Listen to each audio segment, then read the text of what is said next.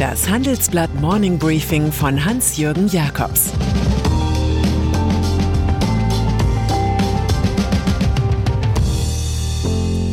Guten Morgen allerseits. Heute ist Freitag, der 23. April. Und das sind unsere Themen.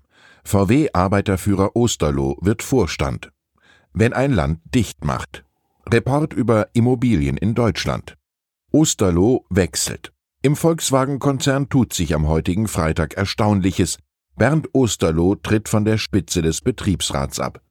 Der Mann, der in 16 Jahren allen CEOs zugesetzt hat, besonders dem aktuell amtierenden Herbert Dies. Bei VW wurde der nötige Generationswechsel oft verschleppt. Der 64-jährige Osterloh will es besser machen. Stellvertreterin Daniela Cavallo soll ihm folgen.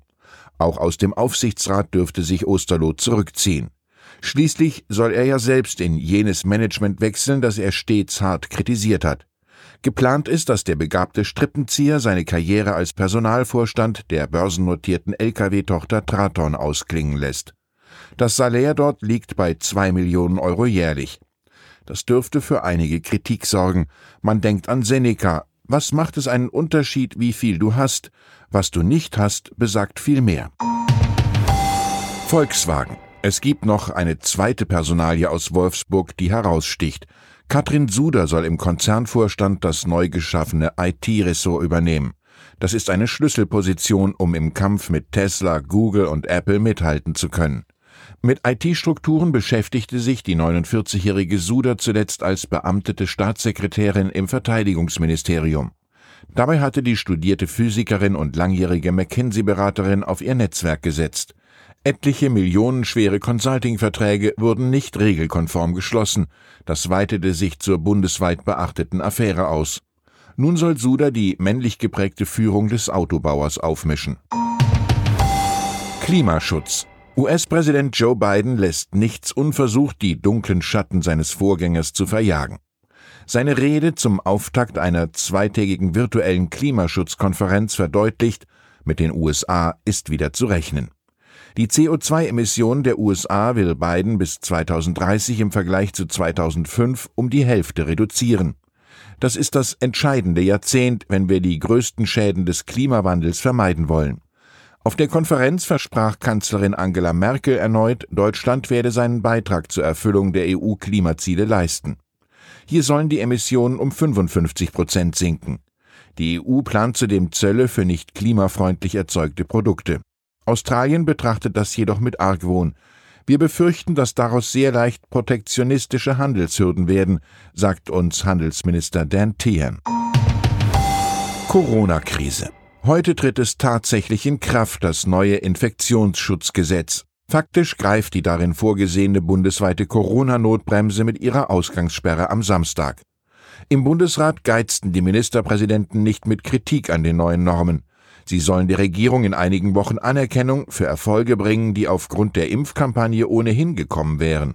Das sei kein großer Wurf, sagte etwa Stefan Weil aus Niedersachsen. Zu den Kollateralschäden gehört, dass der viel gelobte Modellversuch in Tübingen damit beendet wird. Die Stadt liegt mit 91,8 Prozent zwar unter dem Inzidenzschwellenwert von 100, es zählt hier aber der Landkreis mit mehr als 180. Oberbürgermeister Boris Palmer, ab Montag ist also auch bei uns alles dicht. Theater, Handel, Schulen und Kitas.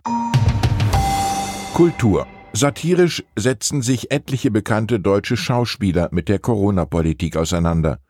Im Netz machen sie klar, wie sehr wir uns in ein System aus Angst und Freiheitsbeschneidung haben pressen lassen. So spottet Jan-Josef Liefers über die Medien, die dankenswerterweise dafür sorgen, dass kein kritischer Ton von uns im Kampf gegen Corona ablenkt. Merit Becker versteht nicht, wie sie überhaupt mit all den Viren vorher hatte leben können. Und Ulrich Tukor fordert die erhabene Politik auf, endlich jede menschliche Wirkungsstätte zu schließen, damit Ruhe auf dem Planeten einkehre. Es sind Lebenszeichen aus der Kultur, die als besonders notleidend gelten darf. Immobiliengeschäfte. Wer nach Immobilien sucht, wird wenig finden und das wenige ist so teuer, dass niemand zuschlägt. Wer nicht muss, verkauft in Zeiten des Anlagenotstands nun mal keine Wohnung und kein Haus. Es fühlt sich also an wie eine Geldfalle. Nichts tut sich, weil alle denken, die Preise sind so hoch, dass es bald billiger wird und man lieber abwartet. Aber siehe da, der Boom in Deutschland sei noch nicht zu Ende. Das verkündet der Wohnatlas der Postbank, den das Hamburger Weltwirtschaftsinstitut HWWI jährlich erstellt. Hier liegt ein statistisches Wunderwerk des Optimismus vor. Haus- und Wohnungsbesitzer könnten in mehr als der Hälfte der über 400 Landkreisen und kreisfreien Städte damit kalkulieren, dass ihre Immobilie in den kommenden zehn Jahren real an Wert gewinnt. Steigende Preise seien auch für die sieben wichtigsten Metropolen zu erwarten. Am stärksten ausgerechnet in der jetzt schon teuersten Stadt München. Dort mit real 1,99 Prozent plus jedes Jahr. Attraktiv erscheint demnach das Umland großer Städte.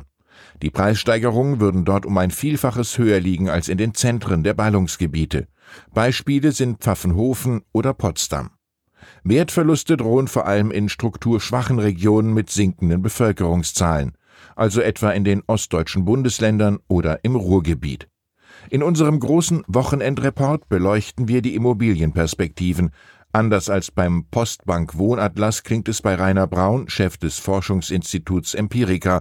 Er berechnet einen Blasenindex. Sein Urteil: Selbstverständlich haben wir eine Immobilienblase. Sobald die Zinsen steigen, müssten die Mieten hoch oder die Preise runter. Mein Kulturtipp zum Wochenende. Aufbruch ins Ungewisse von Peter Merseburger. Es sind politische Erinnerungen des ARD-Journalisten, der als Moderator des Politmagazins Panorama viele Jahre lang eine Institution war. Der 92-Jährige legt ein persönliches Geschichtsbuch über die alte westliche Bundesrepublik vor. Die löste sich nur mühsam aus alten Obrigkeitsstaatsmustern.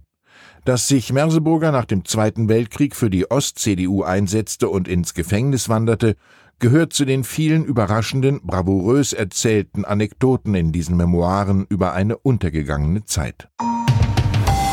Und dann ist da noch Hans Michelbach. Der Vizechef des Wirecard-Untersuchungsausschusses zieht seine ganz eigene Bilanz der Aufklärungsarbeit. Politik und Finanzaufsicht haben es den Betrügern zu einfach gemacht, sagt der CSU-Politiker im Handelsblatt-Interview. Über die Aufsichtsarbeit ging die Freundschaft zum früheren CSU-Star Karl Theodor zu Guttenberg entzwei. Der sei Pro-Wirecard-Lobbyist. Man kann nicht eine Bundeskanzlerin für Geschäfte einspannen, poltert Michelbach. Vor allem dann nicht, wenn man das Geschäftsmodell nicht geprüft und dafür auch noch 900.000 Euro eingestrichen hat. Unglaublich findet Michelbach, dass Wirecard über 60 Millionen Euro für Leute wie zu Guttenberg ausgegeben hat.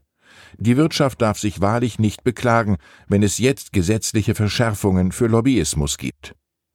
Ich wünsche Ihnen ein entspanntes Wochenende. Es grüßt Sie herzlich Ihr Hans-Jürgen Jakobs. Das war das Handelsblatt Morning Briefing von Hans-Jürgen Jakobs, gesprochen von Peter Hofmann.